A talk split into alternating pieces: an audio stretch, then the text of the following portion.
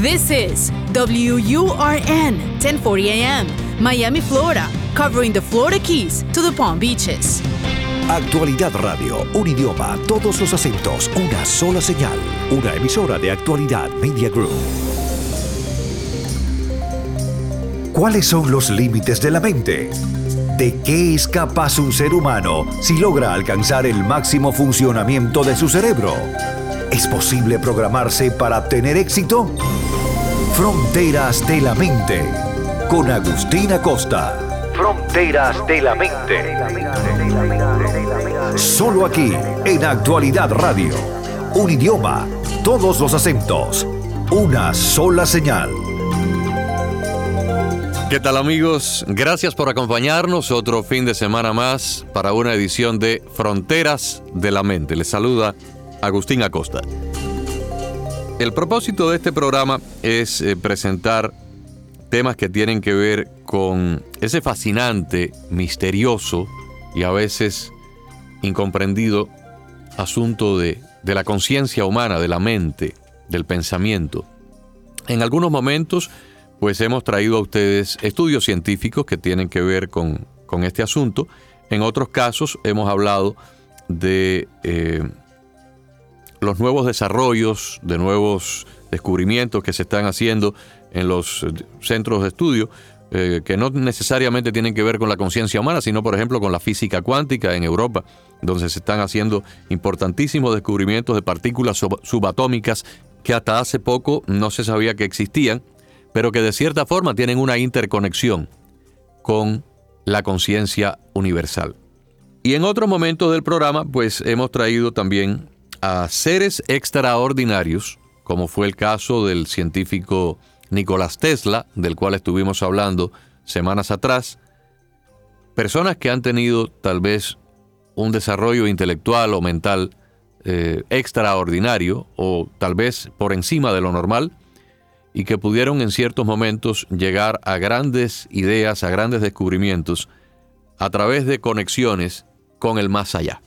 Hoy vamos a hablar de un personaje tal vez muy conocido acá en Estados Unidos en ciertos círculos, pero para la mayoría de ustedes un nombre que no dice nada.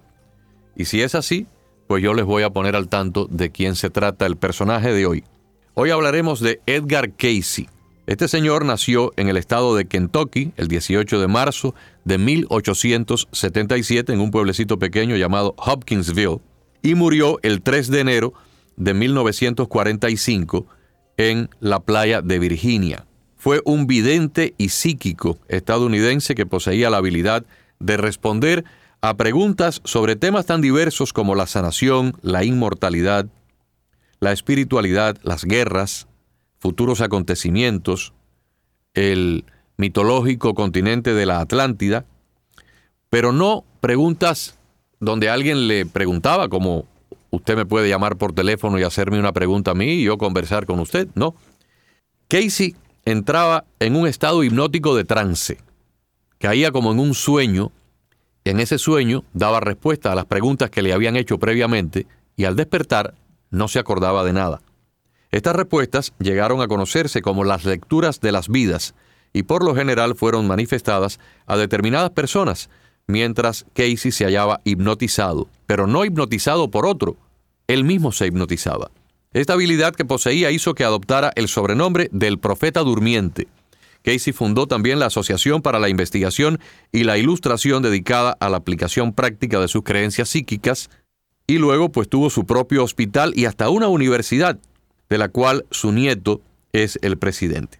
Se le considera también como el padre de la medicina holística y uno de los psíquicos más importantes y documentados del siglo XX.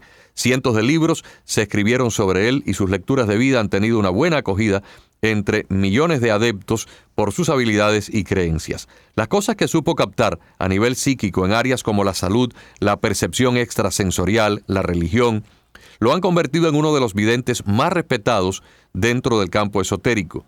Al mismo tiempo, fue miembro de la organización religiosa Discípulos de Cristo y pudo vivir el advenimiento del movimiento de la nueva era. Algunos lo consideran como el auténtico fundador y principal fuente de este tipo de creencias. Casey se convirtió en una celebridad de la opinión pública durante los últimos años de su vida.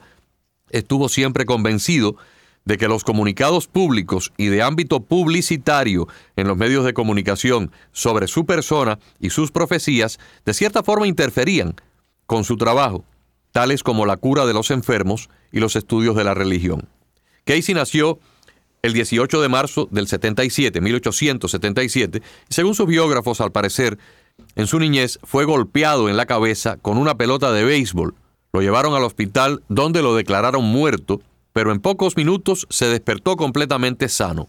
En diciembre de 1893, la familia se mudó de Kentucky y eh, Casey abandonó el high school. Aunque no dejó la educación por cuestión de falta de recursos, lo hizo para ponerse a trabajar inmediatamente, según era la costumbre de esa época. También se unió a los discípulos de Cristo como misionero, enseñando la Biblia los domingos. Contaba siempre que veía las auras de las otras personas, o sea, los campos energéticos, y escuchaba las voces inclusive de gente fallecida. En el año 1900 empezó a vender seguros y luego perdió la voz. Perdió la voz, se quedó completamente mudo, Fundó un estudio fotográfico porque podía ganarse la vida como fotógrafo sin tener que hablar con nadie. Y luego un hipnotista llamado Al Lane lo incitó a que se dejara hipnotizar para ver si le podía restaurar la voz y efectivamente durante una sesión pública de hipnotismo que duró 20 minutos, el hipnotista lo curó y cuando Casey salió del trance, el 31 de marzo de 1901, hablaba normalmente como si nada le hubiera pasado. Luego se dedicó a recibir cartas de personas que no conocía, a las cuales recetaba tratamientos a pacientes para que curaran sus enfermedades aunque estuviera a kilómetros de distancia.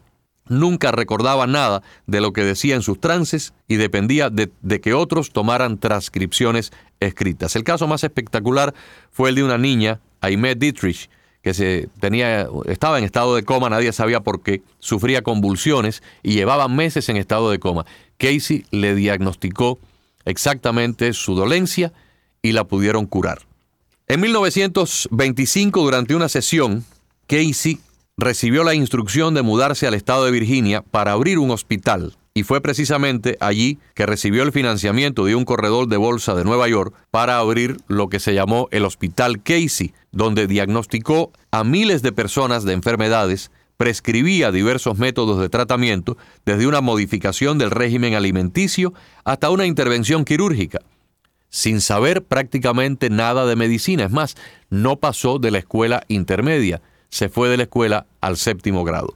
Los temas de las lecturas, además de medicina, también eran sobre otros asuntos esotéricos, y en esa época se perfeccionó su método como profeta durmiente. Casey se dormía en pocos segundos después de acostarse en un sofá y una secretaria transcribía todo lo que él decía, además de grabar la sesión con un magnetófono. Estuvo siempre limitado a seis lecturas por día para no agotarse. En 1929, el financista que financió su hospital le solicitó una lectura sobre la bolsa de valores y cuando Casey regresó del trance, se incomodó mucho porque dijo que su trabajo no podía ser comercializado.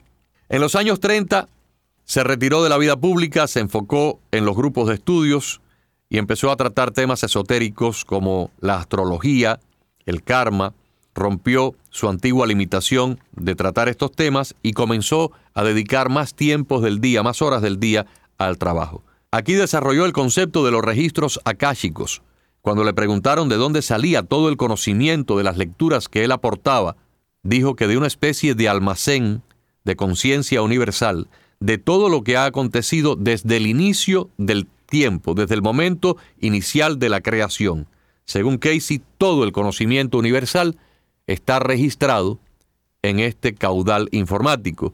Allí, dijo, está todo lo que ha acontecido desde el mismo inicio de los tiempos y todos los conocimientos del universo están allí depositados.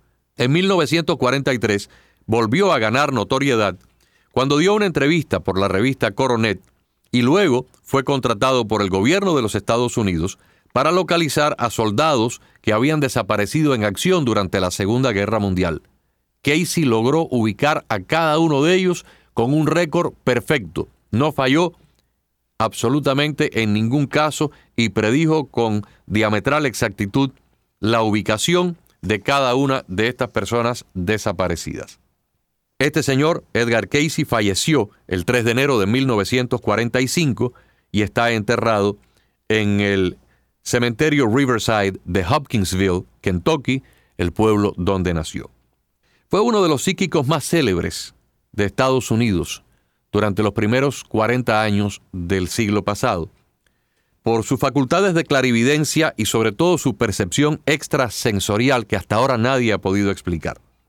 Como dijimos antes, entraba en estado de trance hipnótico autoinducido durante estas lecturas y respondía a las preguntas de un individuo. Estando en estado de trance, una persona leía la carta que le habían mandado, él no tenía previo conocimiento de esa carta, se abría el sobre, él estaba en trance y la persona preguntaba, el, el, que había enviado la carta, tengo una hija que padece de estos problemas eh, en la cabeza o padece de tal o cual enfermedad, y Casey, sin conocer al paciente, que a lo mejor se encontraba en otro lugar de los Estados Unidos, procedía a dictar cuál era el diagnóstico y qué había que hacer para curar a esa persona. Fue un gran investigador de eh, regresiones de las vidas de las personas para llevar a una persona a su época de infancia o de adolescencia y tal vez descubrir algún trauma o algún golpe que luego terminara produciendo en la vida adulta de ese ser humano las dolencias o las enfermedades específicas. Mucha gente lo visitó para buscar ayuda de males y dolencias y actualmente se conservan cada una de las lecturas que él dio durante su vida. Aunque el profeta consideraba más importante su dedicación al trabajo social, realizó muchas eh, curaciones, pero también se dedicó a lo que era la teología cristiana, como era miembro de la iglesia protestante de los discípulos de Cristo, pues también fue muy consultado en ese sentido. Siempre se ganó la vida con su trabajo fotográfico. Casi siempre rechazaba las donaciones que las personas trataban de darle después de curar a alguien. Sus procedimientos fueron múltiples. Recetó medicinas, recetó masajes, hidroterapia, ejercicios, hierbas y a veces hasta remedios naturales veía las causas de la enfermedad durante el tiempo en que estaba en trance y algunas de estas eh, sanaciones se remontaron a años atrás en la vida de un paciente adulto cuando ese paciente era apenas un niño o un adolescente. El escritor francés Louis Pujol, que narra la historia de este curioso personaje en su libro El retorno de los brujos, dijo que Casey era un hombre muy sencillo, con muy poca formación cultural, que cuando dormía era capaz de recetar la solución médica más compleja a cualquier enfermedad, y que esto comenzó a partir de los cinco años, cuando Edgar Casey cayó en coma a causa del pelotazo durante un juego de béisbol, y luego salió del coma de manera milagrosa, de forma que nadie nunca pudo explicar cómo fue que logró vencer ese trauma. Casey también dejó un material muy valioso y de gran información para diferentes disciplinas, como la medicina, la teología y hasta la filosofía, dejando miles de lecturas que en la actualidad se guardan en sus archivos gracias al trabajo de su secretaria Gladys Davis, quien registró desde 1905 sus lecturas que ahora son estudiadas por diferentes grupos de investigación. Grandes mentes y gente de poder se hicieron lecturas con Edgar Casey, entre ellos el científico Thomas Edison y el magnate Nelson Rockefeller. Entre sus sorprendentes lecturas nos confirmó la existencia del continente de la Atlántida, ese mitológico continente que se dice existió en algún momento en el Océano Atlántico y que luego se hundió eh, eh, siglos atrás por razones que hasta ahora no se han podido determinar. Casey narró asombrosos objetos eh, y edificaciones sorprendentes de esta civilización avanzada de la Atlántida, que según él está hundida en el medio del Océano Atlántico y que en algún momento se descubrirá. También anunció el advenimiento de una nueva época, una época que sería el comienzo de una conciencia global en la humanidad. Según él, los cambios habrán de comenzar o habrían de comenzar después de 1998 y paulatinamente el mundo viviría el inicio de una transformación radical, donde los seres humanos dejarían gradualmente su apego al materialismo y se irían tornándose más espirituales. Dijo que la Tierra experimentará un cambio de sus polos electromagnéticos. Una vez cumplido el cambio de estos polos, ya no habrán más eh, desastres geológicos. Los cambios se desatarán por la llegada de un nuevo cuerpo celeste, tal vez un asteroide o un meteorito que ingresará al sistema solar, pero por su tamaño será atrapado por la fuerza gravitacional del Sol y se convertirá en un objeto orbitando nuestro astro Sol. La fuerza magnética de este cuerpo producirá un desvío de los polos magnéticos de nuestro planeta que tendrá de cierta forma una incidencia en la vida humana. Dijo que algunas tierras que ahora son cálidas se tornarán heladas y otras, cubiertas de hielo, se volverán territorios calurosos. Los grandes cambios mundiales ocurrirían en el lapso de una generación. Los cambios comenzarían en forma lenta y más tarde se vería un aumento en la intensidad de los terremotos, cambios en el clima, como las tormentas violentas y las sequías. Bueno, podemos inferir que parte de esto está ocurriendo, ¿no? este asunto del calentamiento global, los megaterremotos que ha habido en algunas regiones del planeta, como el del 26 de diciembre del año 2004, que mató a un cuarto de millón de personas en Asia. Según Casey, uno de los signos del comienzo de este periodo es el movimiento de masas de tierra en el Océano Pacífico con simultánea actividad en el mar Mediterráneo y también habría que observar el monte Etna el volcán Etna en Sicilia. Esto marcaría el comienzo de los cambios en gran escala. Dijo que América estará sujeta a grandes transformaciones, mayormente en Sudamérica, que se verá sacudida como una alfombra por ambos extremos. La costa atlántica de los Estados Unidos también se verá alterada, especialmente alrededor de Nueva York, y ocurrirá un gran terremoto en California que afectará a las ciudades de San Francisco, Los Ángeles y Santa Bárbara. También dijo que nuevas tierras aparecerán en el Atlántico y en el Pacífico frente a las costas americanas, como los restos de continentes perdidos en otras épocas. Casey explicó de la existencia de un plan para un nuevo orden mundial y nos habló de cerca de mil años de paz, cuando el hombre sea capaz de poner fin al odio, a la violencia y a las guerras. Habló también del terrorismo en el mundo en una época en que el terrorismo no se conocía. Habló de un terror ocasionado por las naciones, pero también de otro terror causado por grupos fanáticos extremistas religiosos. Exactamente lo que está ocurriendo en este momento con el terrorismo radical islámico. Si bien no lo identificó con la palabra islámico, dijo grupos de fanáticos extremistas religiosos. Habló de bombas nucleares antes de que se conociera la bomba atómica, y también de un nuevo resurgimiento religioso y espiritual en todo el mundo que unirá las conciencias de los hombres. Casey predijo que el descubrimiento de ciertas sustancias llevarán al hombre a incrementar su coeficiente intelectual por encima de todo lo conocido. También predijo que se producirá un primer contacto oficial de los gobiernos con dos civilizaciones extraterrestres, y que ciertos animales prehistóricos ya extintos volverían a la vida por medio de la intervención científica del hombre, algo parecido a la trama de la película Jurassic Park.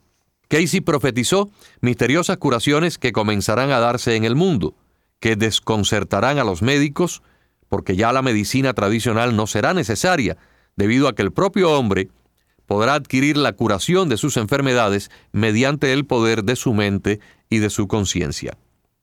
También habló de una historia de la creación y cómo fue que Dios creó las almas. Vamos a hacer un paréntesis aquí, porque cuando hablamos de la historia de la humanidad, al remontarnos al principio de los tiempos, tal vez nuestra fuente más cercana en la cultura occidental es el cristianismo, que nos presenta los relatos de la Biblia pertinentes a la creación del hombre y de la mujer. En Génesis podemos encontrar un par de pasajes. Dice la Biblia, Dios dijo, hagamos al hombre a nuestra imagen y semejanza, que tenga autoridad sobre los peces del mar, sobre las aves del cielo, sobre los animales del campo, las fieras salvajes y los reptiles que se arrastran por el suelo. Y creó Dios al hombre a su imagen, a imagen de Dios lo creó, varón y mujer. Más adelante también en la Biblia dice, entonces Yahvé Dios formó al hombre con polvo de la tierra, luego sopló en su nariz un aliento de vida. El hombre tuvo aliento y vida. Yahvé Dios plantó un jardín en un lugar del oriente llamado Edén, y colocó allí al hombre que había formado. Y posteriormente, también el libro de Génesis dice que Dios creó primero al hombre y a la mujer al sexto día. En el segundo Dios creó primero al hombre, pero al ver que se sentía solo de su costilla, creó a la mujer. Y por lo tanto, cualquier persona, cristiano o no, pues puede haber escuchado en algún momento estas diferentes historias de la Biblia que aparecen en los libros de la Torah judía, eh, judía pero también de los libros sagrados del cristianismo, porque como quiera que sea, el Antiguo Testamento es compartido por estas dos grandes religiones. Pero, ¿qué nos transmitió Edgar Casey en sus lecturas respecto a la historia de la creación, a la historia de las almas? ¿Cómo fue que llegó el hombre al plano terrenal, según este profeta durmiente? Según lo que Casey vio en sus lecturas, las historias de las almas se remontan mucho más atrás de lo que podemos imaginar. Según él, las almas fueron creadas por Dios, y desde su origen las almas estaban formadas por tres componentes principales. El espíritu, que es la parte de la naturaleza que la vincula, que vincula al alma con Dios, y a través de ese espíritu las almas acceden a lo divino. El segundo componente es la mente o la conciencia, aquella cualidad que le permite al alma crear y construir o contribuir a la vida.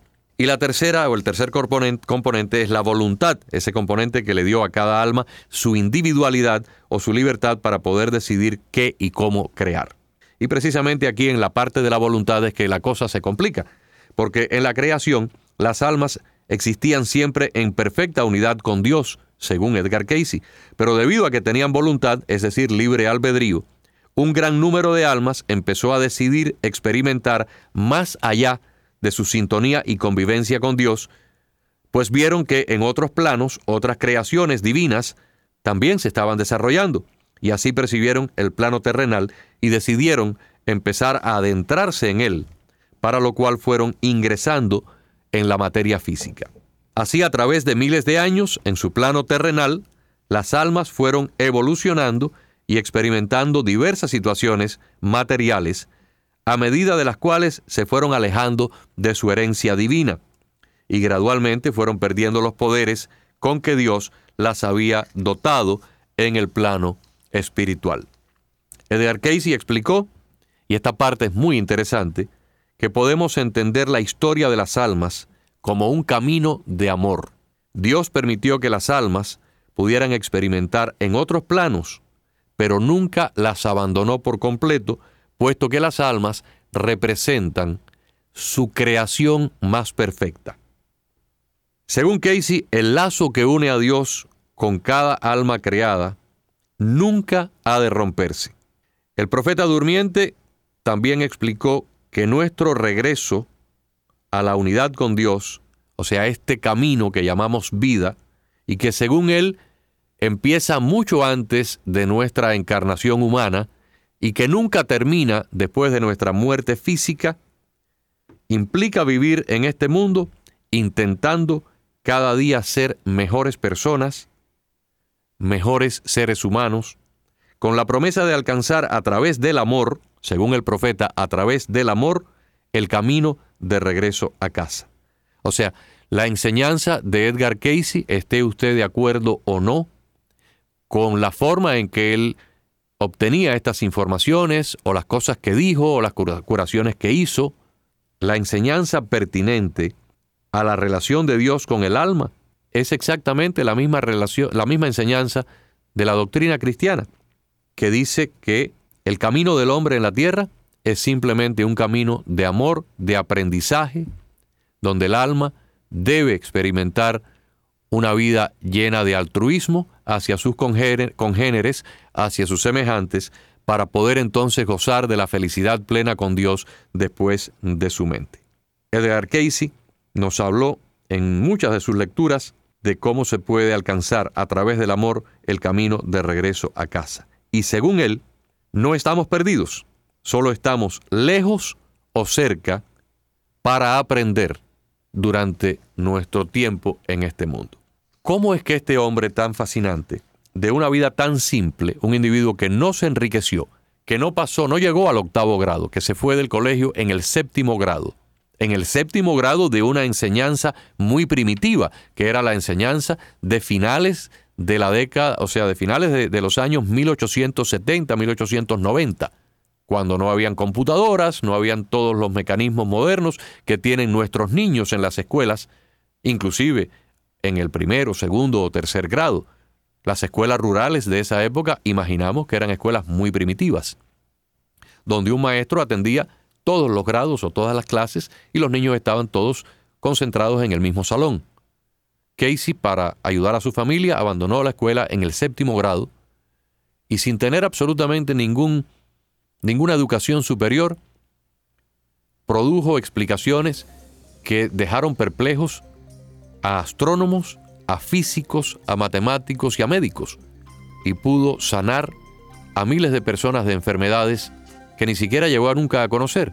La persona le escribía una carta, él caía en trance, su secretaria leía la pregunta que venía en la carta y él, en trance, producía la respuesta. ¿Cómo logró este conocimiento? ¿De dónde vino esa información?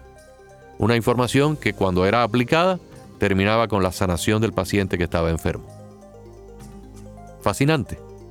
He querido traerles a ustedes esta pequeña información, tal vez no para aportar nada más que crear una nueva interrogante en la mente de muchos de los oyentes de esta emisora. Porque para mí la vida de Edgar, Casey sigue siendo fascinante, sigue siendo un desafío eh, que algún día tal vez alguien pueda explicar de cómo este hombre pudo predecir cosas casi medio siglo antes de que se llegaran a cumplir. La bomba atómica de la que habló no se materializó hasta 10 años después de su predicción. Prácticamente en algunas de sus lecturas podemos entrever que estaba hablando de la medicina genética de hoy día, que existe apenas desde el desarrollo del genoma humano a finales de los años 90. Y sin embargo habló de esto 70, 80 años antes de que se llegara a ese nivel de desarrollo humano. Fascinante información, ojalá la hayan podido disfrutar. Y solo me queda invitarlos para que la semana próxima nos acompañen nuevamente en otra edición de Fronteras de la Mente. Les habló Agustín Acosta. Fronteras de la Mente con Agustín Acosta. Fronteras de la Mente.